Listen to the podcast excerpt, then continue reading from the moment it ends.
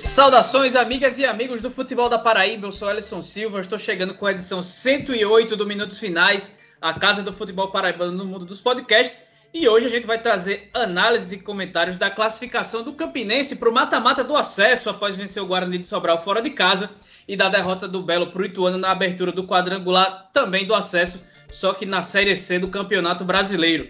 Mas antes da gente repercutir essas partidas, eu peço para que vocês vão lá no Instagram e no Twitter, arroba minutos, finais, também no facebook.com.br podminutosfinais para seguir a gente, curtir também e que compartilhe nosso conteúdo que está no Spotify, no Deezer, no Apple Podcasts, no Google Podcasts e em vários outros agregadores. Yuri Queiroga e José Pereira, do podcast Baião de Dois, são os convidados dessa edição do Minutos Finais, que também vai trazer umas palhinhas sobre Souza e 13 que se preparam para a disputa da pré-Copa do Nordeste. Bem-vindos, meus amigos. Opa, tudo em ordem? Boa, bom dia, boa tarde, boa noite para todo mundo que está acompanhando a gente em mais uma edição do Minutos Finais. Temos muita coisa para fa falar desse, nessa semana, nesse início de semana, é, da Série C até a pré-Copa do Nordeste. Mas a gente tem, pelo menos no que aconteceu no final de semana, um fim de semana de extremos. Um começa xoxo, e o outro começa feliz da vida. Acho que não tinha visto o acesso tão perto quanto está vendo agora. Saudações, amigos. Prazer aqui receber esse convite de participar do, do Minutos Finais. É realmente um, um final de semana bem divergente entre os representantes paraibanos que jogaram no final de semana. É uma partida de fato sonolenta e que não poderia ter resultado pior para o Botafogo e uma exibição muito segura. Aliás, que deveria ter tido até, ter, até mais tranquila é, para o Campinense. E agora a gente vai ver o, o que é que resta nessas fases seguintes aí para ambos os times paraibanos. Pois bem, então agora a gente vai para a nossa vinhetinha e aí a gente começa o lereado por aqui. O podcast Minutos Finais é a nova casa de discussão do futebol paraibano você pode ouvir onde e quando quiser. Basta ir no Spotify, Deezer, YouTube ou no site minutosfinais.com.br para ficar muito bem informado com as melhores opiniões sobre o futebol paraibano.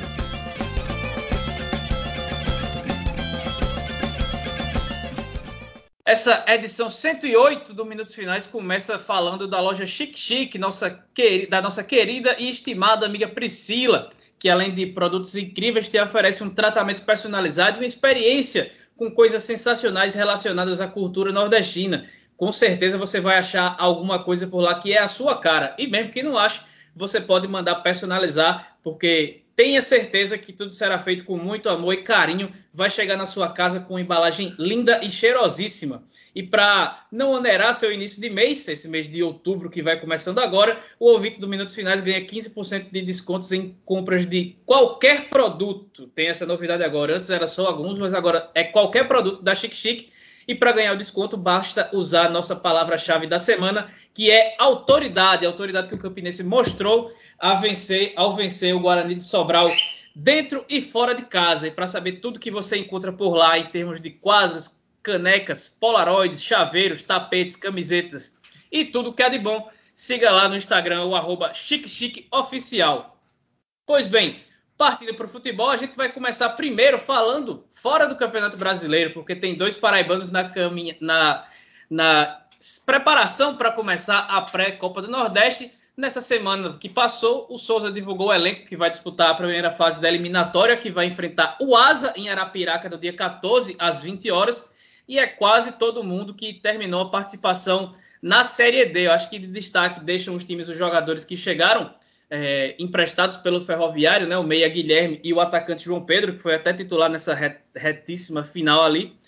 E as novidades são as chegadas do volante Romeu e do atacante Joboy, que jogaram no Dino em 2020. Seguem por lá os que devem formar o time titular, caso do goleiro Ricardo, do polivalente Arthur, que via jogando na lateral direita, os zagueiros Gilson e Adriano Seixas, o lateral esquerdo Wesley, que também tem o Danilo Itaporanga para jogar por ali. No meio, além do Romeu que chegou, tem o Daniel Costa, tem o Keilo, o Juninho e no ataque, além do Joboy também que foi contratado, Rodrigo Poti e Almi permanecem no elenco esmeraldino. Contra o Asa, que até agora deve, e não deve mudar, é, o Asa vem, vai, vai jogar com atletas da, da base e um ou outro que disputou a campanha, a péssima campanha da Série D, foi penúltimo lugar no grupo A4. Será que esses jogadores, esse elenco que vem sendo formado é suficiente aí para o Dinossauro chegar lá no Fumeirão, encarar o Asa, passar de fase para pegar o confiança aí na, na sequência? Talvez seja competitivo por causa do Asa. Se o Asa realmente vier jogar com a sua base e alguém que tenha jogado ali na Série D do Campeonato Brasileiro, aí as coisas se nivelam. Por baixo, mas se nivelam. É, a contratação do Romeu do, e do Joboy né, foram as, as, duas novidades até agora para essa partida de pré-copa do Nordeste. A gente pode dizer que sim, elas qualificam um pouco o elenco. O Romeu pode fazer uma boa dupla de meio campo ali com o de volantes, no caso, com o, o, o Daniel Costa. Daniel Costa permanece, não é isso? Isso, ele segue, segue no dinossauro. Pois bem, então Romeu e Daniel Costa juntos ali na cabeça de área podem sim fazer uma, uma, uma boa dupla. Eu, eu achava que o Marcelo, o zagueiro, iria voltar. Ou vai que aconteça, né? Daqui para daqui o dia 14 pode acontecer mais alguma coisa. Mas eu achava que o Marcelo voltaria para o Souza para disputar essa, essa pré-copa do Nordeste. Acontece que é, talvez isso não aconteça, porque se ele jogar essa partida, ele já fica impedido de ser transferido para qualquer outra equipe do, do, do, participante da Copa do Nordeste futuramente para uma fase de grupos. E isso deve atrapalhar aí uma, uma possível negociação, já que o Marcelo é, é a gente pode dizer, o, o, grande fruto da atual categoria de base do Souza, dos pratas da casa do Souza. Vamos ver o que é que vai acontecer, né? Vamos ver o que é que vai acontecer nos próximos dias. Mas o atual elenco, apesar de não me empolgar tanto, eu não posso negar que, por causa do Asa, ele tem até uma chance de, de ser competitivo, de fazer uma partida que ali ele busque, quem sabe, uma classificação. Mas passando, ele enfrentaria um adversário completamente em outra vibe, que é o Confiança de Sergipe, que apesar de estar tá mal, está disputando uma mal em termos, né? Porque encaixou até uma boa sequência na, na Série B do Campeonato Brasileiro. Eles estão disputando Série B, Série B de Brasil, e eles estão disputando, tão em campo. Então, é uma outra realidade, bem diferente do Asa de Arapiraca. E o jogo é lá. Então, ah, para passar, para tentar uma classificação, vá lá que seja, né? A partir dessa, dessa situação que a gente está tá, tá citando. Mas ainda não diria que seria um time que, neste momento, me empolgue tanto para ir longe e chegar, quem sabe, a um playoff final e até uma fase de grupos da Copa do Nordeste. É, eu acho que esse comentário de Yuri a gente pode estender para a maioria dos times que vão participar dessa primeira fase, porque a, a, grande maioria ou sequer disputou a Série D ou já foi eliminada. Então, essa construção de elenco, ou essa, esse remendo, que é, talvez seja o, a palavra mais exata, já demonstra um, um, um claro, é, uma clara, um claro significado de, de como esse puxadinho que foi organizado pela Liga do Nordeste não, não deu qualquer, não, não teve acordo nenhum com os clubes, né? A gente vai ter um caso, por exemplo, de um Floresta da Vida que foi eliminado, que é exatamente o adversário do 13, que já foi eliminado, que conseguiu permanecer na Série C, Porém, também é um, é um time que teve uma campanha, um ano um tanto complicado, porque sequer conseguiu é, voltar à primeira divisão é, do Cearense. Acaba que os elencos dos times paraibanos, eles também vão seguindo a, o mesmo padrão. É, tanto que, como o Yuri já comentou, e tu trouxeste Pereira, aí sobre o Sul. O, o, Fluminense do Piauí, que pode ser o adversário do Botafogo, ele não joga desde o fim de abril e vai voltar do estadual, exato. Isso. É o time que tá com o Marcelo Vilar, apesar de ser um time mais capitalizado, porque ele é de um. Ele é, ele é o clube do Grupo Paraíba, daquele do, do grupo do Zé Claudino, que tem Paraíba no nome, mas é um grupo, grupo piauiense. Eles, o Fluminense do Piauí é um time que é patrocinado por eles, já anunciou o Marcelo Vilar há bastante tempo, eles têm envolvimento com aquele futebol de sete, que também é muito popular, a prática lá na, na região. É, e aí eles, eles vão, ser um time que, que provavelmente assim vai conseguir ter um, um, um das melhores composições, ou vai ter um pouco mais de recursos para conseguir trazer jogadores para essa fase. Mas, por exemplo, caso, o próprio caso do Galo, que a gente viu ter problemas o ano todo com relação à manutenção do elenco devido aos problemas administrativos e à falta de honrar os compromissos.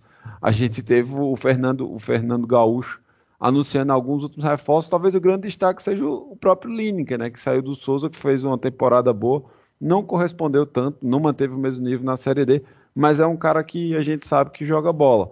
O que mais me impressiona é conseguir manter alguns outros atletas que passaram durante todo o ano e conviveram com todos esses perrengues que rondaram o presidente Vargas. Um dos destaques, por exemplo, das contratações que o Galo está tentando trazer agora para esse duelo contra o Floresta é o meu campista Erivan, que é um cara que profissionalmente, assim, se a gente for ver em súmula, não tem nem 10 jogos direito é, na, na carreira. E a gente não está falando de um atleta de 18, 19 anos, não, ele já passou dos seus 20 e tantos. Então, eu acho que isso já é um bom reflexo de qual o nível das partidas que a gente deve ter nessa primeira fase da pré-copa.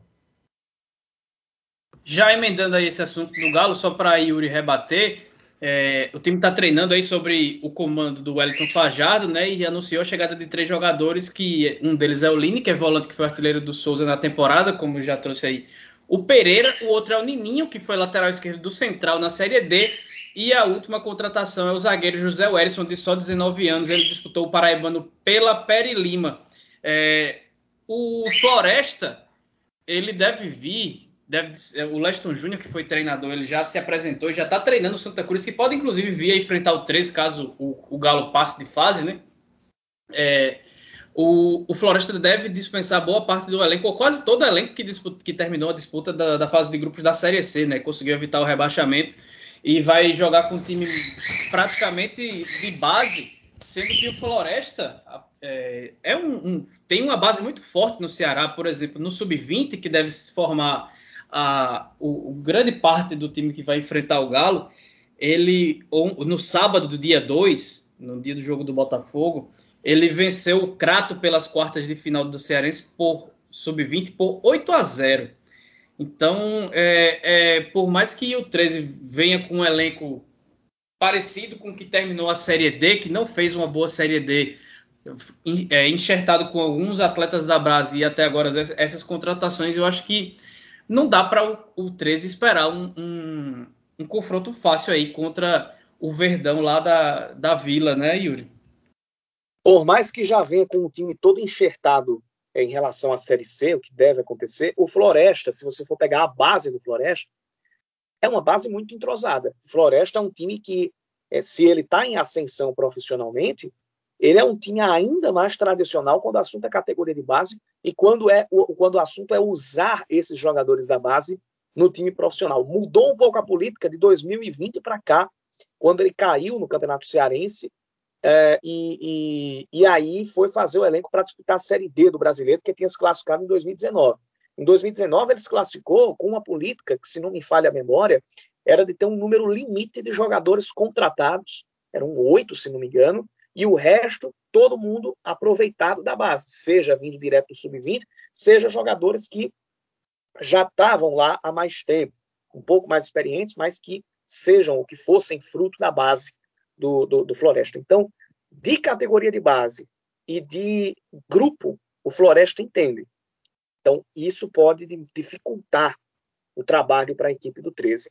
O 13 que teve, é, no anúncio do Lineker e do Nininho, um, um, a gente pode dizer, um apoio de, de, de, a, gente pode, a gente também pode colocar aqui de peso, pelo menos midiático, né?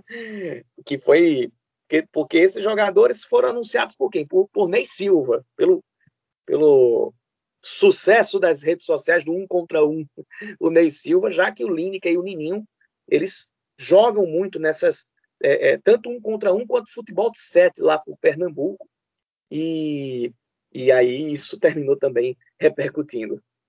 E já foi, parece que é, um patrocinador já que trouxe né, esses dois jogadores para fechar é, com o Galo, que acho, vive severas dificuldades é financeiras ainda. Eu acho, que eu acho que é patrocinador e, ao mesmo tempo, vou até confirmar aqui, se é realmente um time mesmo de futsal. Uhum. De, de. E, e apesar de toda a confusão e de tudo, toda a realidade que o torcedor treziano vê, é, o, as contas de 2020 do Walter Júnior foram aprovadas e já foram encaminhadas as dos três primeiros trimestres de 2021. Então, como está tudo aprovado, não deve mudar nada, pelo menos na parte administrativa do 13, a, a, a uma realidade que na prática é bem diferente do que foi apresentado, né? mas a gente segue. É, Yuri, antes da gente começar a falar do jogo, a gente teve no Almeidão ontem, ontem dia 2, no sábado, a gente está gravando no domingo, na primeira transmissão da Band News FM Manaíra em Loco, e aquele famoso protocolo foi bem cumprido em partes. Na torcida, na, na arquibancada sombra, principalmente que era mais perto da gente que estava nas cabines, as moças da vigilância sanitária da prefeitura de João Pessoa, elas andavam entre os torcedores ali na arquibancada, cobravam o uso correto da máscara. Deu certo até certo ponto. Depois do fim do jogo, com os ânimos mais exaltados, aí ficou complicado de da, delas que não são acostumadas com esse tipo de situação irem lá argumentar com os torcedores putos da vida, com o Botafogo perdendo. E só que na parte da imprensa, por exemplo, dos convidados, entre aspas, é, não houve fiscalização alguma. Né? Eu particularmente, subi e desci as, a, o elevador, os, os, andares duas vezes, e ninguém pediu minha, minha, nem minha credencial para subir, muito menos é, o teste negativado para Covid e o cartão com a primeira dose da vacina. Isso também aconteceu com você e com a Raíssa, que estava também na transmissão com a gente. E foi falado, divulgado amplamente, inclusive nas redes sociais do Botafogo, que crianças não poderiam entrar porque a determinação do Ministério Público, do Governo do Estado e da Prefeitura de João Pessoa é que apenas pessoas vacinadas possam entrar aos estádios. E a gente viu em determinado momento do jogo uma, uma moça passando com um bebê de colo na arquibancada e, na, e nas cadeiras, ao lado esquerdo das nossas cabines, a gente viu crianças que não tinham 12 anos ainda para se vacinar se tivessem comorbidades, caso elas sejam moradoras de João Pessoa, essas crianças de 7, 8, 9 anos de idade correndo, brincando livremente ali é, pelo Almeidão. É, além de que a gente não viu, é, com exceção do que a gente levou, uma gota sequer de álcool em gel ali pelo Almeidão para que quem tivesse presente por ali acabasse fazendo a higienização eventualmente. É, infelizmente, é, já era esperado, não surpreende, mas a gente tem que registrar e tem que lamentar esse tipo de situação, já que por mais que o momento seja mais favorável e para que esse tipo de, de evento com, com público aconteça, a, a, a, gente vê que o que é determinado acaba não sendo cumprido, muito também por força e falta de, de fiscalização das próprias, próprias autoridades que permitem essa situação, né, Yuri? Para entrar lá no estádio, eu, eu, a primeira vez eu, eu já disse que esperem até eu pegar a documentação, o pessoal já diz, não, pode entrar, pode espere até eu pegar aqui a documentação, que é o quê? O, o cartão de vacinação, o físico e o digital, inclusive, porque também tinha se falado que, que seria exigido o, o, cartão digital, aquele que está disponível na plataforma Connect SUS ou no aplicativo Vacina João Pessoa, e além do, do, do teste negativo, porque assim como, assim como você, eu também só tomei a primeira dose, minha segunda dose só está marcada para novembro, e, e a própria carteira de identificação da, da, da, imprensa. E lá dentro do estádio, eu que tomei a iniciativa de, de apresentar. Gente, é, é tanto eu quanto Raíssa. Gente, é, é, com quem que a gente vê aqui a, a questão da documentação? Aí, ah, é com a gente. E nisso aí, se, se não tivesse perguntado, teria passado do, do, do mesmo jeito. Então, é, houve, infelizmente, uh, um desleixo nessa parte desleixo. E as pessoas que se tomaram o tempo de, de, buscar deixar tudo em dia, de deixar de fazer a coisa correta, ficou aquela sensação de eu perdi meu tempo para isso.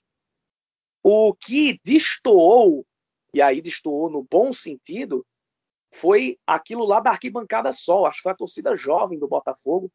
É, eu não sei se no final do jogo estava desse jeito, mas no momento que eu pude prestar atenção, pessoal estava numa organização que é até rara da gente ver no futebol brasileiro, pessoal respeitando o distanciamento social, é, cada um no seu canto ali e fazendo a sua, o seu incentivo, fazendo a sua coreografia e tudo mais. Foi, foi, deveria ser o trivial, mas como no Brasil o costume é de se queimar a largada, de não se seguir os protocolos, isso termina virando notícia, né? Exatamente. Então, além de tudo, eu, na hora que eu estacionei meu carro no, no, no Almeidão, eu ouvi pessoas que estavam na entrada dos clubes falando, conversando alto com o outro. É, era o seguinte, abre aspas. Ei, fulaninha mandou uma lista aqui diferente da lista que mandou ontem, que é para liberar todo mundo. Tá com foto do pessoal que é para para deixar entrar aí quando chegarem. Fecha aspas. Então, além de tudo, Michele Ramalho, que estava na, dentro do gramado, fazendo sabe Deus lá o quê, tirando a máscara para conversar com torcedores que estavam na arquibancada. Além disso, pessoas responsáveis pela organização da partida, já que a FPF é subsidiária da CBF, digamos assim, aqui na Paraíba, dá esse tipo de exemplo para quem deve para quem deve cumprir todos os protocolos para que a gente tenha o um mínimo de segurança para que os torcedores possam voltar aí às arquibancadas. Agora sim, a gente vai para a bola rolando, porque na abertura do quadrangular do acesso da Série C, o Botafogo mostrou para to todo mundo que não tem novo campeonato, não tem nada. É, como disse o Gerson Guzmão, e como muita gente acabava caindo nessa onda. Não por conta dele, ele, ele inclusive repetiu um, um discurso que foi dito antes dele falar. Enfim, para cerca de 1.600 pagantes que marcaram o retorno do público nos jogos do Belo no Almeidão, é, o Belo foi, foi, superior, não muito, mas acabou sendo. O, o Ituano, é, contra o Ituano, ele desperdiçou todas as raras oportunidades que teve, acho que umas três ou quatro. Viu a bola cruzar para lá e para cá na pequena área de ataque sem ter ninguém para meter o pé nela em uma falha coletiva coroada com a péssima saída de gol do goleiro Felipe, Igor Henrique marcou de cabeça o gol da vitória do Galo de Itu por 1 a 0, fazendo o Botafoguense não tão jovem relembrar o trauma de 2003, que Pereira também tem, mas esse aí ele fica fora desse. É, o, o, o, trauma vai completar 18 anos no dia 5 de outubro, do que foi o dia do empate por 4 a 4 que colocou o Ituano na Série B daquele ano, do ano seguinte, impediu o acesso do Belo, que chegou, inclusive, a abrir 4 a 2 naquele jogo, cedeu o resultado e aí começou daí desencadeando uma série de batidas na trave nesse sonho do acesso. O Belo ainda teve a saída do Sávio, é, lateral direito, com uma luxação no cotovelo, logo no início do jogo, antes dos 10 minutos do primeiro tempo. O Juninho foi para o meio campo, com o Pablo sendo deslocado para lateral durante quase toda a partida. Enfim, a, torcida voltou ao Meidão, mas o Botafogo não apresenta novidade nenhuma. Chega a ser o oitavo jogo em que conseguiu só uma vitória apenas, nesse retrospecto recente. É, vocês acham que já é preocupante esse início com essa derrota e principalmente com um futebol que não apresenta nada de novo, mantém, ele mantém erros que ele não consegue corrigir há pelo menos 10 semanas? Ou vocês acham que o time tem qualidade e tem tempo para se recuperar agora que tem dois jogos fora de casa pela frente contra Paysandu e Criciúma. Se já era difícil, ficou mais difícil ainda. E a julgar pelos resultados até, até o fechamento desta edição, como a gente costuma é, trazer em algumas matérias, até usando esse jargão, se você for considerar, o Manaus meteu 5 a 0 no Novo Horizontino e o Tom Bense foi lá e ganhou do Ipiranga lá dentro de Erechim, é, vamos ver como é que vai ficar em relação ao Paysandu que está jogando contra o Criciúma, mas uh, em relação ao, a, a, a, uma, a uma teoria que eu tinha do grupo A estar mais nivelado por baixo do que o grupo B, pelo menos por essa primeira rodada, essa minha teoria já cai por terra.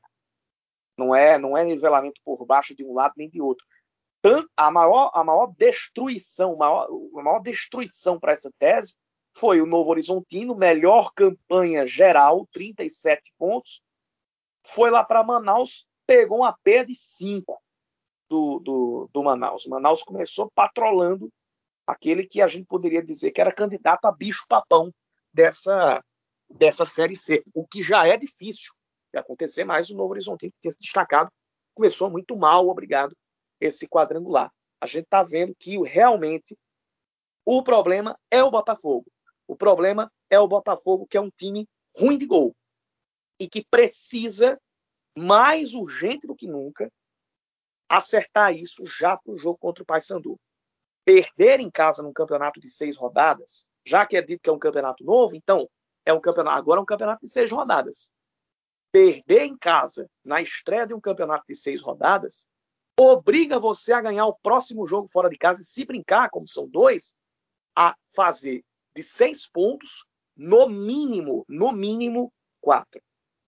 Ganhar um e empatar o outro, no mínimo, para você poder voltar a jogada bem e ter a chance de ganhar duas vezes em casa e partir para uma última rodada com condições melhores de ficar entre os dois primeiros colocados.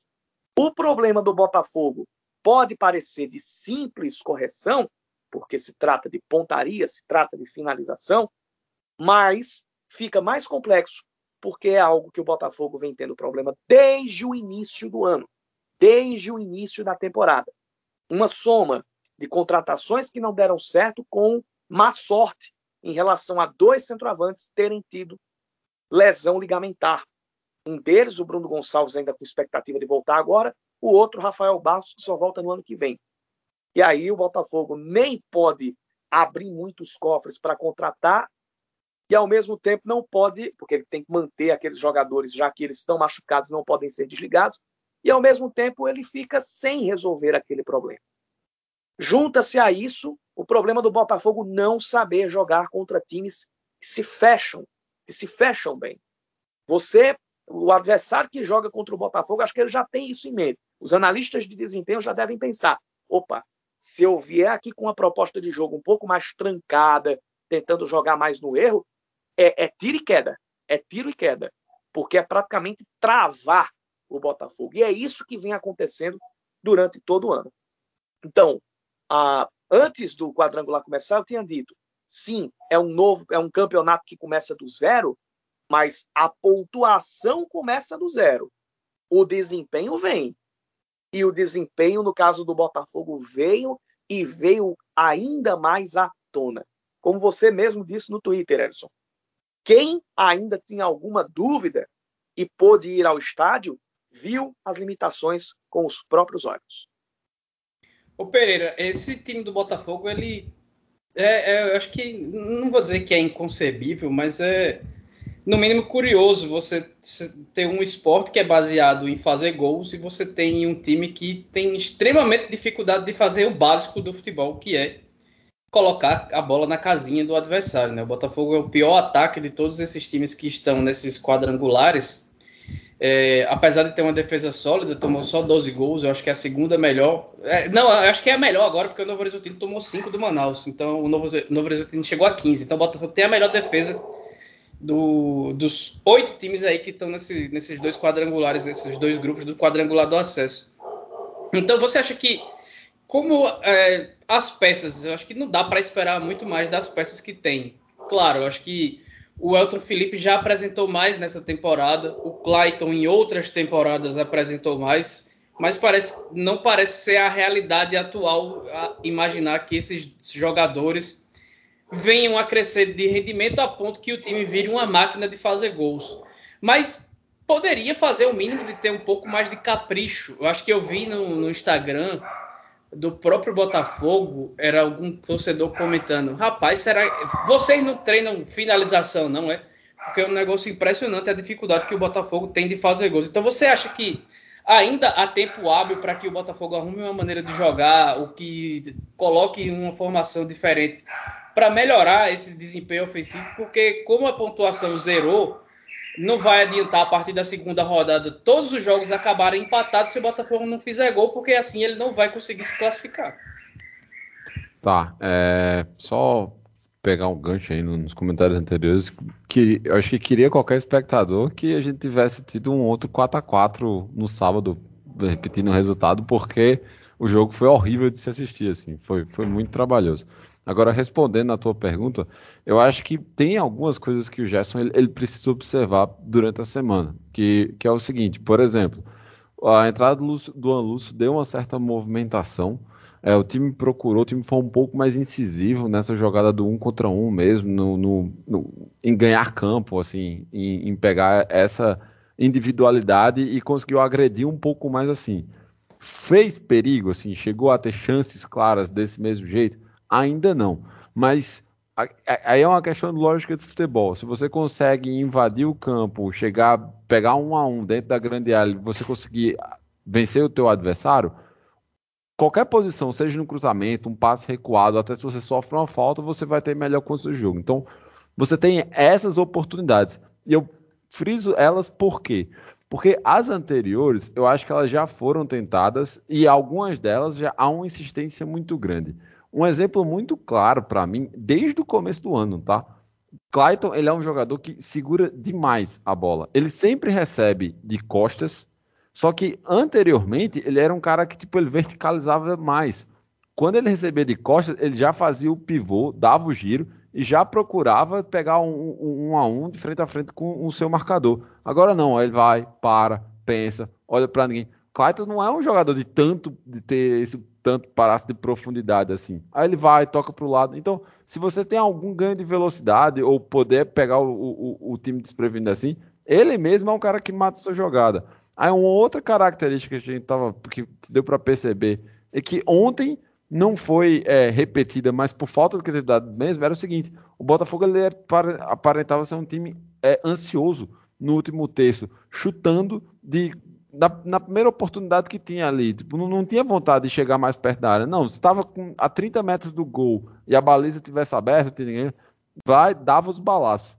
Eu acho que a prova é tanta que isso voltou a acontecer, é, ou que voltou a, a essa ser uma estratégia quando o Gerson colocou o Marcos Aurélio em campo. Na hora que eles puseram o Marcos Aurélio, eu pensei, putz, ligou o modo desespero. E foi exatamente o que aconteceu, porque a única chance que aconteceu nos últimos 15 minutos, 10 minutos, foi exatamente no chute dele ali por volta dos 46 do segundo tempo. Mas assim, é muito pouco. E a gente tem que frisar que torneios em que você tem ganha por somatório de pontos, empate não é um bom resultado. Porque se você ganha um e perde outro, você soma três pontos. Se você empatar duas partidas, você soma dois. Ou seja, você fica atrás. Você tem que procurar a vitória. Se fosse uma questão de mata-mata, eu cheguei a falar isso também no, no Baiano de 2. Eu ficaria um pouco mais confiante com o Botafogo, porque a defesa é muito sólida. Mas esse problema de não conseguir fazer gols, que vem, ó, basicamente desde todo o começo do retorno, é muito preocupante. E de fato, por você não ter muito mais, você não ter como inscrever mais alguém e ir com essas peças, e muitas dessas peças estarem em uma fase, fica um pouco. É difícil imaginar melhor sorte para o Belo nessa, no, na fase do, do quadrangular do acesso. Lembrando que agora temos cinco jogos aí pela frente. O Botafogo pega é, Paysandu e Criciúma fora, depois Criciúma em casa e, Pais, e Paysandu em casa e fecha a participação contra o Ituano fora de casa. Então, meu amigo, aí é torcer para que um anjo caia ali na maravilha do contorno e ilumine não só o pé dos jogadores para finalizar, né, mas para que o time passe a produzir mais, porque é um time que produz muito pouco ofensivamente e ainda consegue desperdiçar o pouco que produz. Então é, é uma situação que já precisa ser corrigida no mínimo dois meses e agora é esperar para que ela seja corrigida para os cinco jogos restantes aí dessa, dessa fase. O próximo jogo será contra o Paysandu só na segunda-feira, dia 11, é, às 20 horas. Esse jogo estava marcado para o domingo, dia 10, às 16 horas, mas por conta do Sírio de Nazaré, a partida teve que sofrer alteração aí na sua data. Mas se o torcedor botafoguense está triste e contrariado, quem está feliz é o torcedor do Campinense, que foi até Sobral e o fato de ter saído do estádio do Junco, que sempre protagoniza episódios lamentáveis por conta dos dirigentes, dos dirigentes do clube, é, o ônibus do Campinense saiu debaixo de pedrada, é, então isso mostrou claramente a grandeza do resultado e também da camisa do Campinense, que jogou melhor do início ao fim e praticamente não sofreu sustos. A Raposa sofreu, fez o de sempre, né? Desperdiçou alguns gols no primeiro tempo, especialmente com o Cláudio, que é uma coisa que a gente vê cada vez com mais frequência. É incrível, a gente espera que um atacante com a grande quantidade de perdidas de gol, ele vá afiando sua pontaria, mas não parece ser o caso do Cláudio, que toda vez que a bola chega para ele, ele acaba finalizando muito mal. Mas na segunda etapa, Fábio Lima, que roubou o gol de Anselmo, e o próprio Anselmo, que fez um golaço de voleio, eles marcaram os gols da vitória por 2 a 0, que colocou o Guarani de Sobral, é, é, em que impôs ao Guarani de Sobral né, sua primeira, única e última derrota nessa Série D, já que o time está eliminado. Além de tudo, a gente teve, tem que destacar também o fato que nessa fase da Série D é, houve a liberação por parte da CBF para a presença de público nos estádios, só que basicamente que diretamente relacionada à isonomia, ou seja, esse segundo jogo só poderia ter público caso o primeiro tiver, é, o primeiro jogo só teria público caso o segundo tivesse.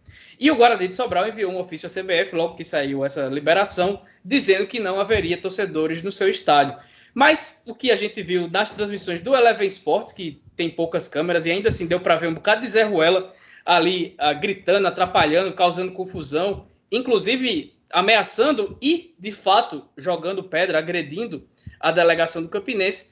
Então ainda tem mais esse episódio para colocar o Campinense como grande vencedor desse duelo contra um Guarani de Sobral que fez ótima campanha na primeira fase e se apequenou muito agora diante um adversário tradicional, que é o caso da Raposa, que volta às quartas de final da Série D pela primeira vez desde 2018, quando acabou eliminado pelo Ferroviário do Ceará, e agora o Rubro Negro de Campina Grande vai disputar o mata-mata do acesso das duas próximas semanas, enfrentando o América de Natal, que passou pelo Motoclube com dois gols de Mazinho, o Messi Black. O jogo de volta será disputado em Campina Grande e certamente teremos o público, é, o reencontro da torcida raposeira com o Campinense e em uma ocasião muito especial. Será que depois de nove tentativas vem aí, pessoal? Tomara, né? Tomara.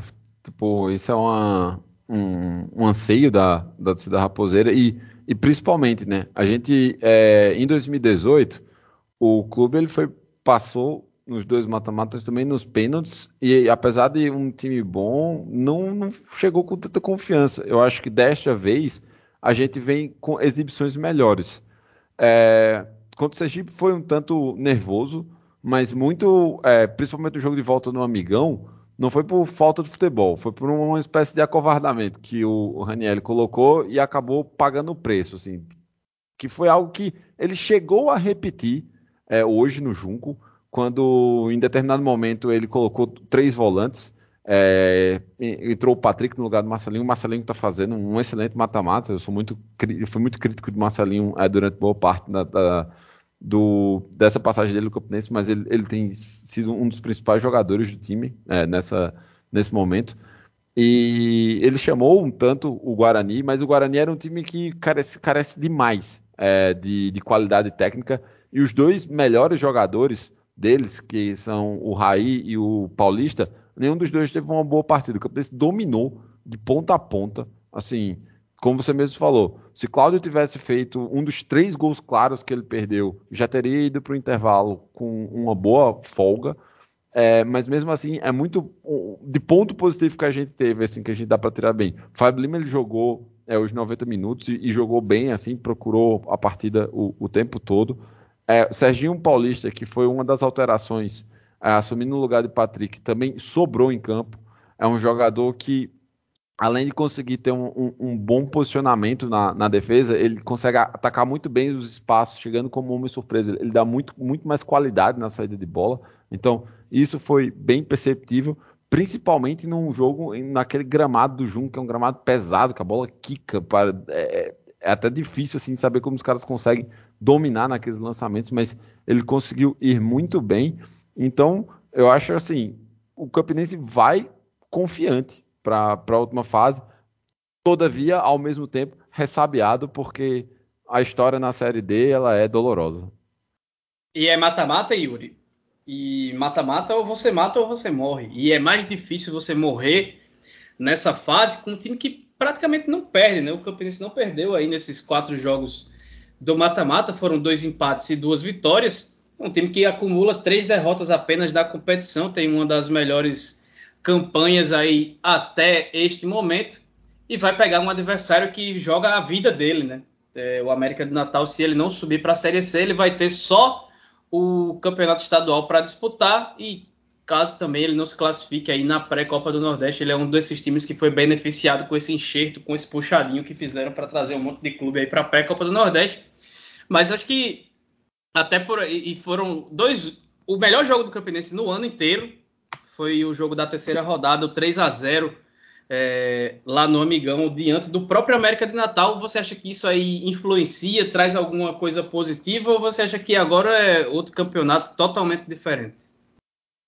O América do, de lá para cá ele deve ter passado por muitas alterações. É, eu achava inclusive que o América poderia rodar na primeira fase, mas o time veio se acertando. Agora, Campinense, a gente precisa, a gente precisa registrar que Raniel Ribeiro realmente tem um plano. O plano é. é, é, é Sempre alertamos isso. Pois é matar o torcedor do coração. Exato, e nessa de, de, de fazer os, a gente e os outros. Acho que também isso vai para os outros, né? Para os outros acharem que o time não define, que o time não define, aí pega pela jugular, como fez hoje contra o Guarani de Sobral. Quando precisou, pegou pela jugular. Dessa vez, mesmo perdendo uma, uma penca de gols, quando foi primeiro se segurou lá atrás, a defesa vem se comportando muito bem do Campinense desde o início do ano. E quando precisou definir, foi lá e fez o seu. Se fizer isso contra o América de Natal, finalmente a gente vai ter um, um Campinense deixando a Série B, subindo um degrau aí no, no, no, no, futebol brasileiro, chegando a uma Série C.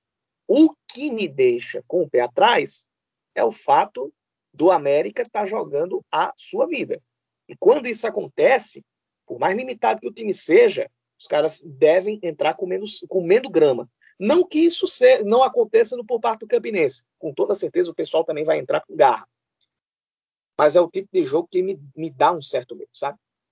É um adversário complicado, esse, esse América, mas também não é um, um, um, um bicho-papão, né?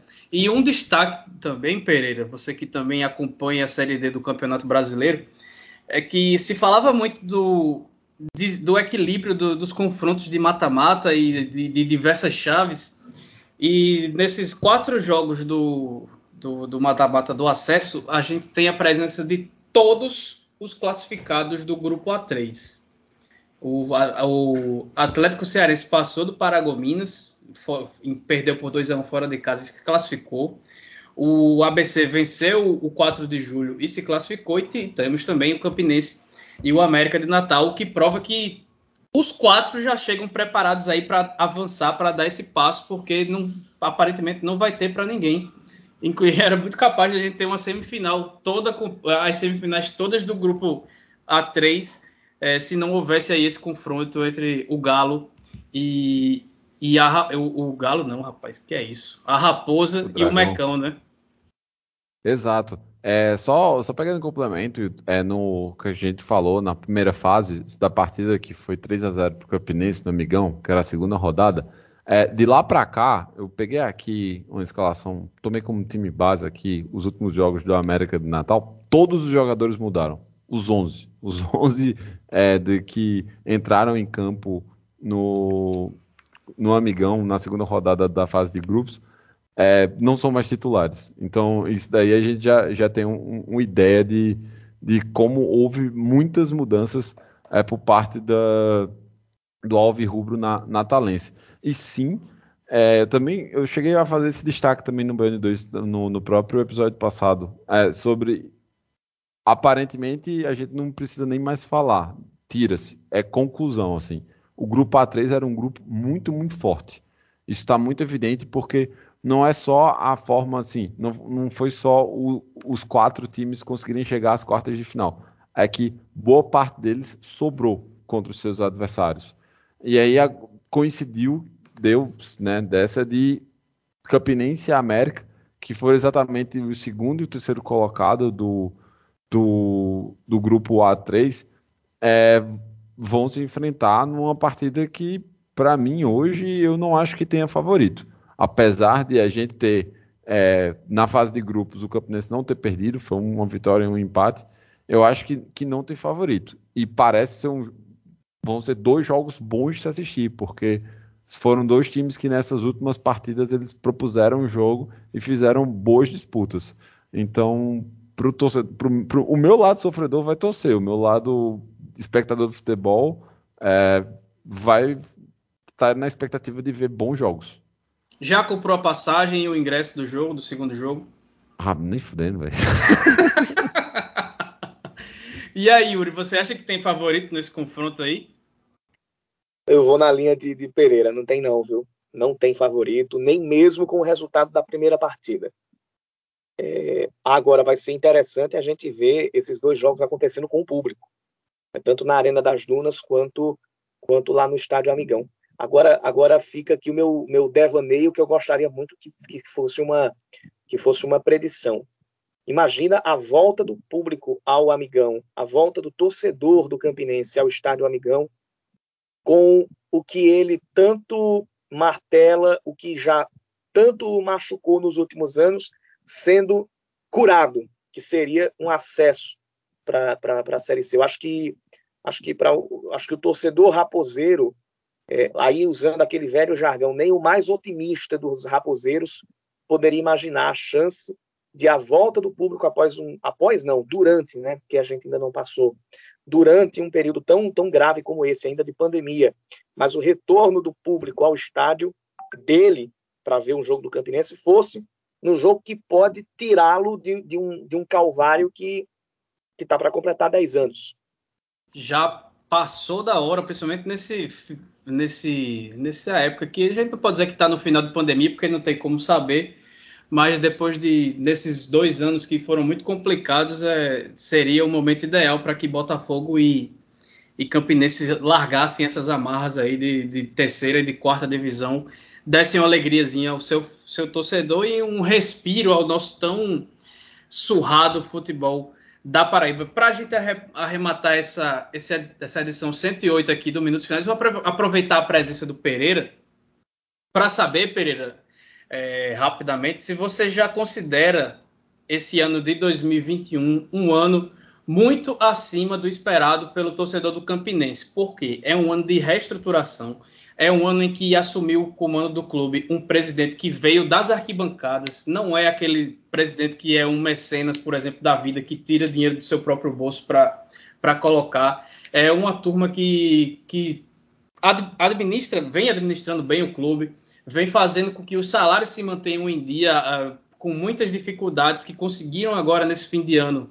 Fim de ano já, outubro já pode ser considerado fim de ano, mas foi mais o fim de setembro conseguiram aí a liberação de mais de meio bilhão de reais que estavam retidos aí junto à CBF para tentar desafogar um pouco mais. Claro, as dívidas seguem muito altas e o Campinense vai precisar trabalhar isso a longo prazo. Mas acho que nem o mais otimista do Raposeiro, como já citou Yuri aí, esperava que o time, nessa temporada de reconstrução praticamente do zero, conseguisse um título paraibano e chegasse a esse mata-mata do acesso na Série D o acesso seria basicamente assim a condecoração de uma temporada perfeita. Porque no, o torcedor raposeiro ele não tem direito de achar ruim o que é está acontecendo em 2021. Há muito tempo, assim, e a gente comentava é, sobre como principalmente o futebol entre os três é, grandes da, da Paraíba, ele era muito caro e a qualidade do jogo era estava muito abaixo dos salários que eram pagos. O Campinense tem uma folha que em, em, termos nominais é equivalente basicamente à mesma folha que o Campinense tinha em 2007. Eu não estou considerando inflação não, tá? Eu estou falando que tipo, em 2007 a folha do Campinense girava em torno de 100 mil reais. É a mesma folha que o Campinense gasta hoje. Então, assim, era uma, um... um e, e convenhamos, e isso não foi uma opção não, tá? Isso foi uma necessidade, porque eu mesmo participei da gravação aqui no, do Minutos Finais no fim do ano passado, na virada 2020 para 2021, que a gente comentava sobre, tipo, olha, a briga do Campinense é pela sobrevivência.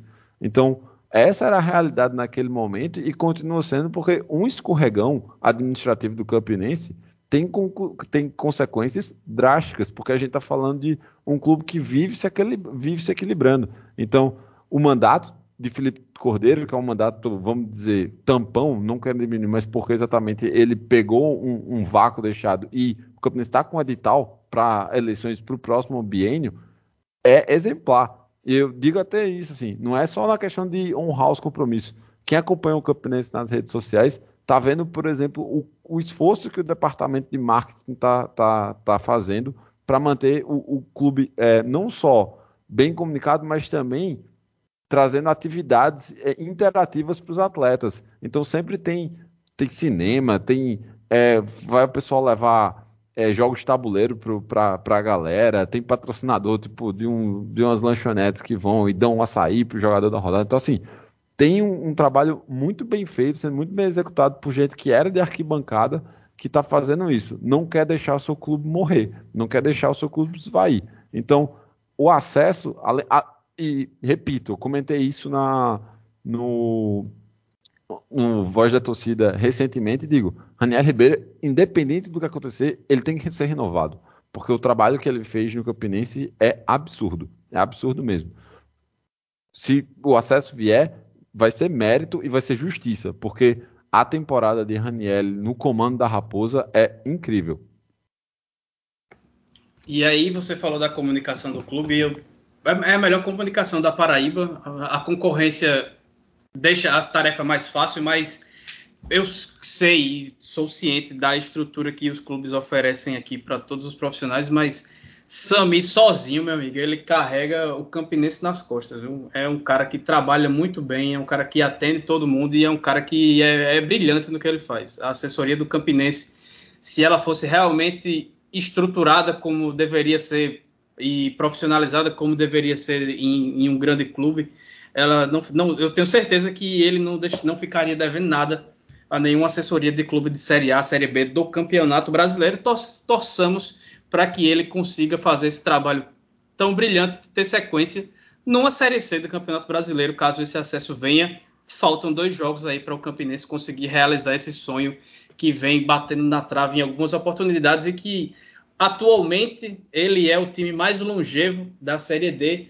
já que o Central, que, que é praticamente fundador da Série D, ele não vai disputar a competição na próxima temporada. Caso o Campinense não suba, ele volta, mas a gente espera e torce para que a Raposa esteja na Série C no ano que vem, ou com o Botafogo, ou sem o Botafogo, de preferência sem o Botafogo, com o Belo também na segunda divisão nacional. Então é isso. Valeu, Pereira. Valeu, Yuri. A gente chega ao fim desse episódio 108 do Minutos Finais e eu volto a pedir para que você que escuta compartilhe nosso conteúdo, siga a gente nas redes sociais, tomem sua vacina, usem máscara do jeito que deve ser usada e quem for ao estádio é, siga os protocolos indicados, porque ainda é, não é momento de abaixar a guarda. Então, valeu, um abraço, até a próxima. Até a próxima, valeu.